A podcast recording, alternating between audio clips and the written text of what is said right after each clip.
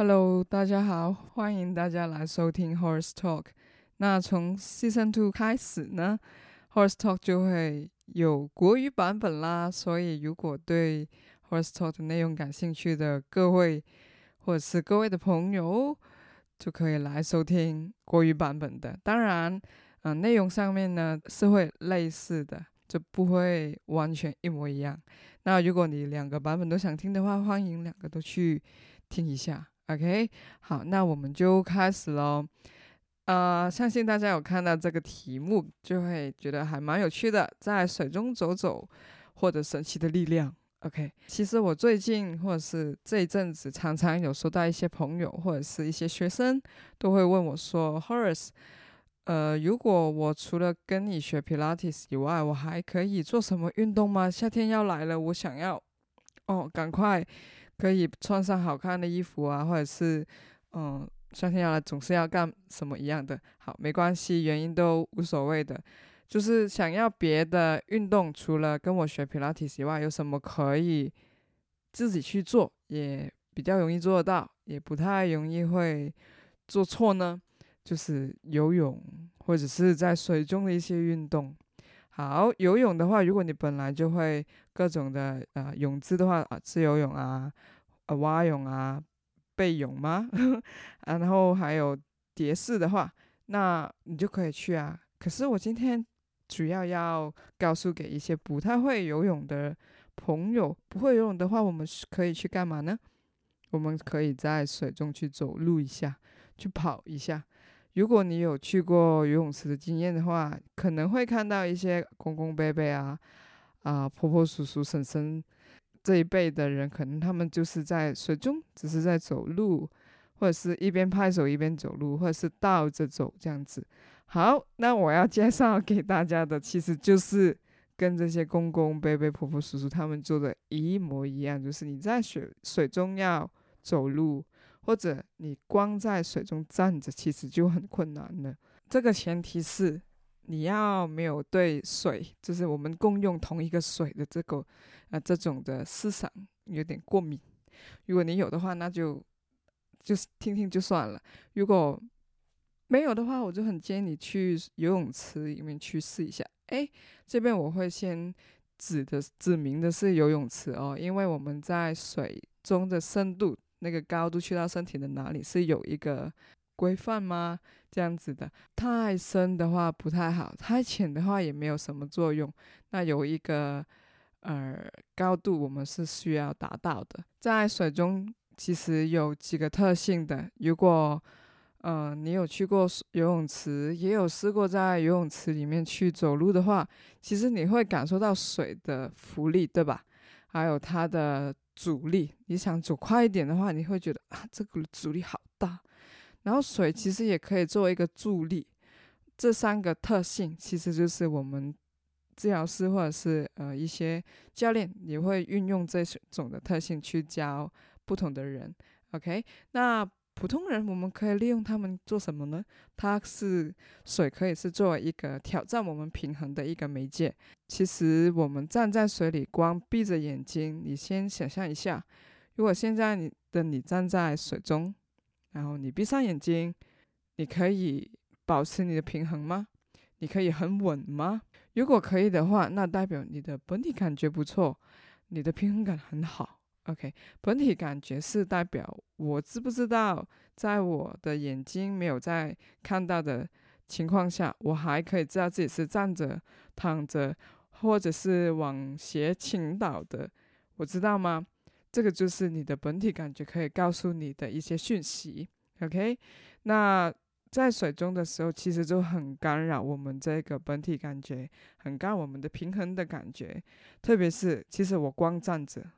我就会呼吸，我会呼吸，我就会动，然后水又不会是平静的，因为一定会有人在旁边人来人往，在那边游来游去的，他们产生的水流就会干扰到你的平衡，然后你要想办法把自己踩稳，hold 住，要用力。其实用这个力是什么的力量呢？就是我们很深层里面的小肌肉，那这种的小肌肉在我们平常日常生活中，可能会因为你的生活习惯、你的用力的习惯不好，会影响他们不工作，影响他们偷懒。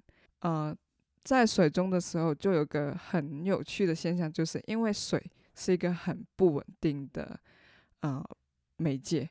那当我们身体在一个不稳定的媒介的时候，就会用好多好多这种的小肌肉去帮我们把身体的骨头排列好，尽量会叫他们出来工作。而这种的力量是在我们平常如果有不好的生活习惯，我们用力的顺序不对，就会把他们嗯、就丢掉了。我的意思是说，就没有再使用他们。可是这是一个不好的现象。因为他们其实有管我们身体很多，应该是说他们其实是管着我们身体第一个要出来用力的肌肉群来的。如果他们没有在用力的话，我们很容易会 overuse 很多其他不必要的肌肉，像是很多人会不小心练到的背肌。好，我指的背肌是有一些人他们在可能在重训或者是在做一些别的，呃。运动或者是他们的生活的习惯会影响到他们的啊脊椎两旁会有两条很粗很厚的肌肉会浮起来，那像这一条的肌肉其实是不应该出来的。如果我没有在做什么的动作，我光站着，他们就出来的话，这个是不好的现象。那在水里的时候，我们很容易会诱发应该要用力的小肌肉出来用力。OK，那这个就是其中一个，我们可以利用到水作为一个不稳定的媒介，可以提供给我们身体有不一样的训练的感觉。OK，再来，因为我们很少在一个不稳定的媒介里面去动作，我们身体就会觉得我们在学习新的事情。那这个其实对我们大脑来说，其实呃是一个很好的激发，是很好的 activation，让我们的脑袋跟我们的身体。去合作，去协调，去重新认识一下自己的身体，怎么去运呃运动，怎么去运作。那在水里就会有第二个这个的特性，这个的好处。好，那再来就要告诉大家，我们来就是来谈一下，那我们不会游泳的人在水去走的话，有什么要注意的吗？好了，我现在已经去了游泳池的话，那我要在水中开始走了，就就光走就好了吗？真的，呃，当然你不要阻碍到其他人要使用这个游泳道的权利啊。那你要尽量去游泳池的最左边跟最右边。那通常那边都是呃新手他们会待的地方。那比较会游泳的人就比较少用到那边。那我们在自己在练走路的时候，你就可以特别去留意，我可以在水中走很大步吗？我可以尽量跨大一点的步伐吗？我可以脚跟先着地吗？我在水中走的时候可以很大步的走，并且我是用脚跟着地的方法去走吗？我可以走得快一点吗？我走的时候我的身体会摆动吗？我的上半身会跟着去转动我的身体，我的手会跟着去动吗？OK，像这些都是我们在水中去练习练习走路的时候可以去注意的部分。其实我们在水里走的时候，特别会用更多更多的力量，相比起我们在呃陆地上去走路的时候，会有很不一样的体验，因为我们太习惯在陆地上去走路了。呃，我们有很我们的很 fancy 的鞋子啊，跟很厚的，或者是我们那个鞋垫是很软的，这那鞋的底是很软的。像跟很厚或者是鞋底超软的鞋子都很不适合我们用来走路的，很影响我们的脚着地的感觉。那当我们去到游泳池的时候，就会很不一样咯。你不可能是穿鞋子的啊，你一定是光着脚去走路。那光着脚去走路的时候，其实我们身体本来的本能很会走路，人类本来就好会走路的。可是当我们穿上了很各式各样的鞋子之后呢，就被鞋子限制限制了我们走路这个本能了。那到水里的时候，当我们光着脚就可以练回我们这个本能把我们本来很会走路的感觉掌握回来了。OK，那在水里去走路就有这个好处咯。只是我另外提醒大家一下，走路的时候其实我们脚跟要先着地。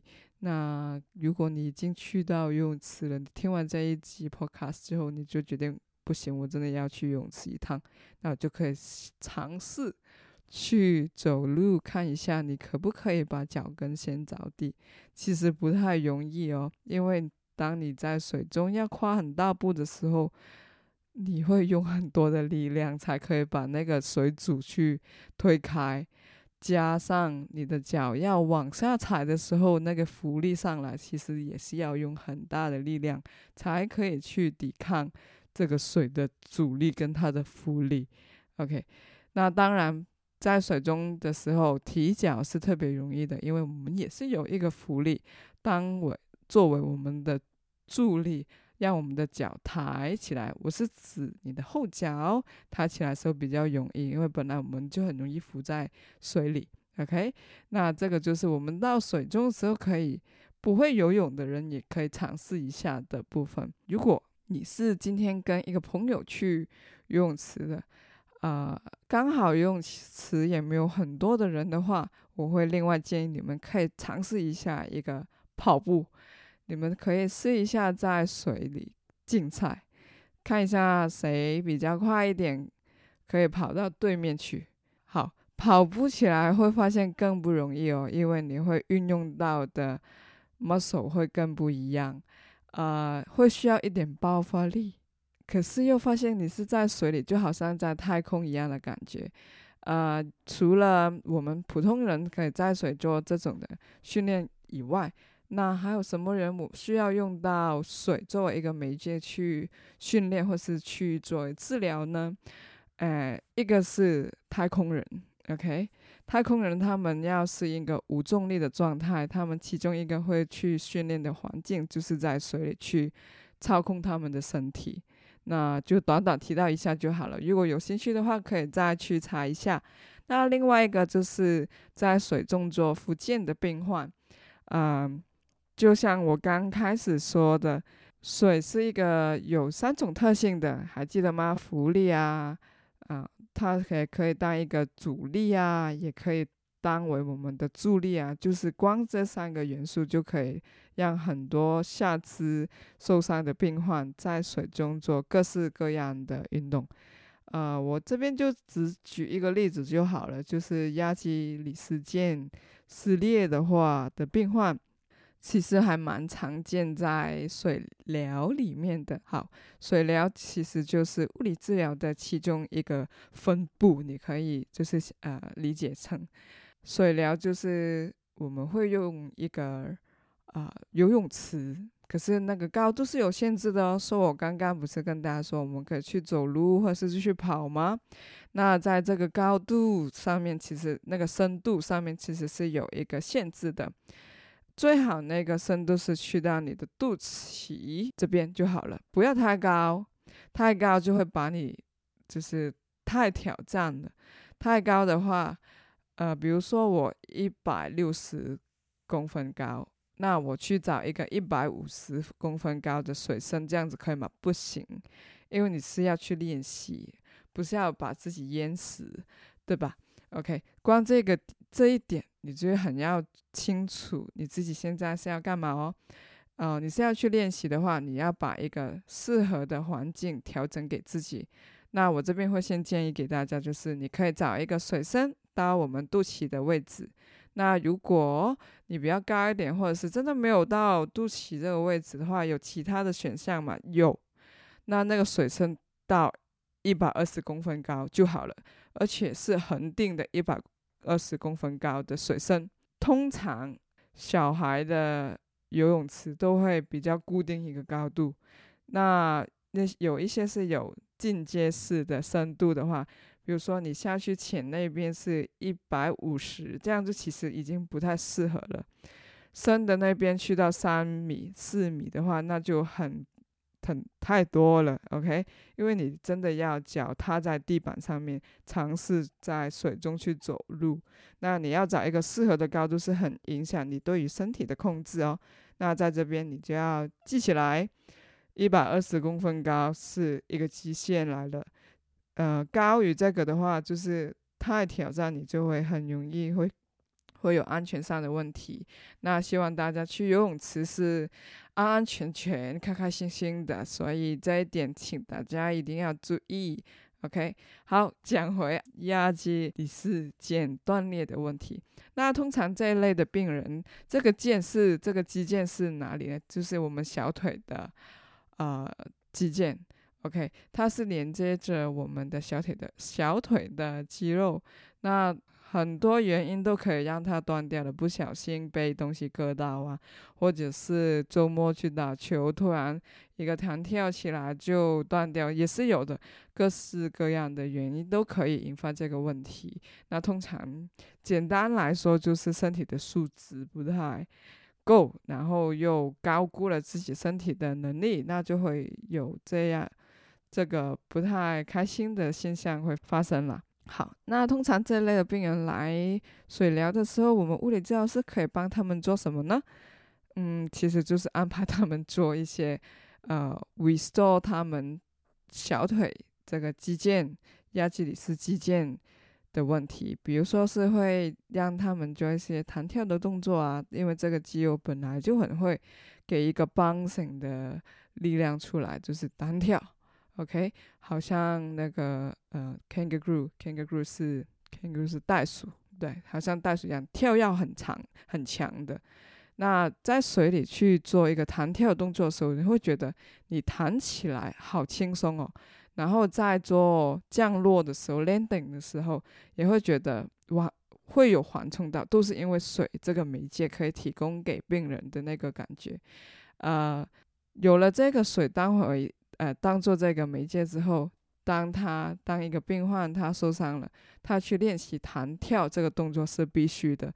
呃，通常我们会希望病患可以还原他本来应该有的功能，让他再回到他的日常生活中去生活这样子。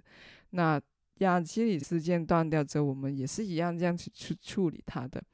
呃，希望他可以回呃 restore 他的弹跳力。包括他整个动作的完成度。如果我让他在地上做这个动作的时候，陆地上做这个动作的时候，其实就会变成很难了。他不太可能在一开始的时候就有机会做到完整的动作。那这一部分就可以搬到水疗的时候去做，就会看到很好的效果了。好，简单说一说，就是这个呃水疗的部分可可以怎么帮助到。不同的人呢、啊，那今天只举一个例子就好。之后有机会的话，我们会再详细的谈一下关于水水疗的部分。好，最后我想另外再跟大家分享一个小故事，就是我是小学的时候学了自由泳跟蛙泳。那我是先学蛙泳的，后来我才再去学，就是隔年呐、再去学自由泳的。那我自由泳有一个很大的卡住的呃位置，就是我不太会换换气，以至于以至于我只能憋着一口气游游游，看我能游多久，那就游多久，那就是不久啊，对我来说。那关于这个点，我之后就在大四的时候去实习，就是去到水疗啦，然后这边就有一个呃。教练他是本来是一个护士来的，可是后来因为一场交通意外，就是把他的小腿是需要截肢了，那就不可能嗯当回护士啦。那他就决定去当一个游泳的教练，那就在水流这边常常教不同的啊、小孩去怎么游泳。那我就请教他了。呃，怎么可以去调整自己游泳的泳姿呢？因为我不会换气啊，然后又觉得游得很吃力，就常常不能够游完一趟去，也没有说要回去。我光游一半，我就觉得快就是快要挂掉，不行了。然后他就看了一下我的泳姿，游完之后，他就他给了我一点建议。那他另外有分享一个小故事给我说，就是他在一个标准标准的游泳池去游的时候，因为刚刚我不是说他那个小腿有一边是有节制吗？那其实他就跟我说，其实你的脚要不要去踢水是不太重要的，最重要是你的手要伸展开来，你的手要去确实的做到划水，在水里面去划。对，这个划水的动作要带动到你的胸腔去转动，才可以游得快，游得顺畅，呃，和就是游得很省力。听完他这样子给我的建议之后，他就有指点了我一下，他就跟我说：“你的手在水的时候，你要尽力的把它抬离水面，呃，对，抬离水面，然后到半空。”然后就要到另外一只手去做这个一样的动作了哦，所以你不用去管它的，你的同一只手，比如说我的右手要从水下滑离开水面到半空中，我不用再去管它剩下来要干嘛了，因为我已经这一边要失平衡了，我要准备到另外一边，我的左边去做一模一样的动作，就是从水中往后滑，抬起来离开水面，然后又。失平衡了，你的身体一直就是在往左失平衡，往右失平，一直就是在一个失衡的状态。手去滑会带动我们身体从胸腔去动，其实就是这样子，你就可以游得很轻松，游得很快。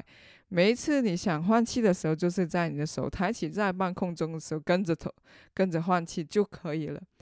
我就试，我就当场就试一次时候，我觉得哇。原来游自由泳可以这么轻松的，那我就其实还蛮谢谢他给我我一个这个提点，一个这个建议。我到现在用也还是可以很轻松。那这个 小分享给一些跟我一样有自由泳游得好吃力的朋友，可以去调整一下自己的泳姿。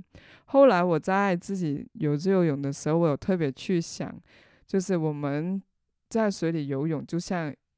鱼儿在水中游一样，他们那个流线型的身体，跟我们胸膛要提起来，我们要收腹，我们肚子要用力，我们核心要用力，其实就是很类似、很类似的形状来的。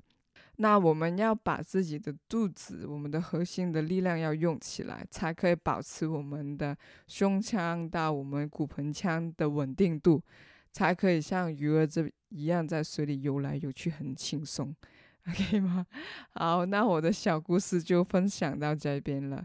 那很谢谢大家收听这一集，这个 Season Two 的第一集。那我们就下集再见吧。谢谢大家的收听，大家晚安。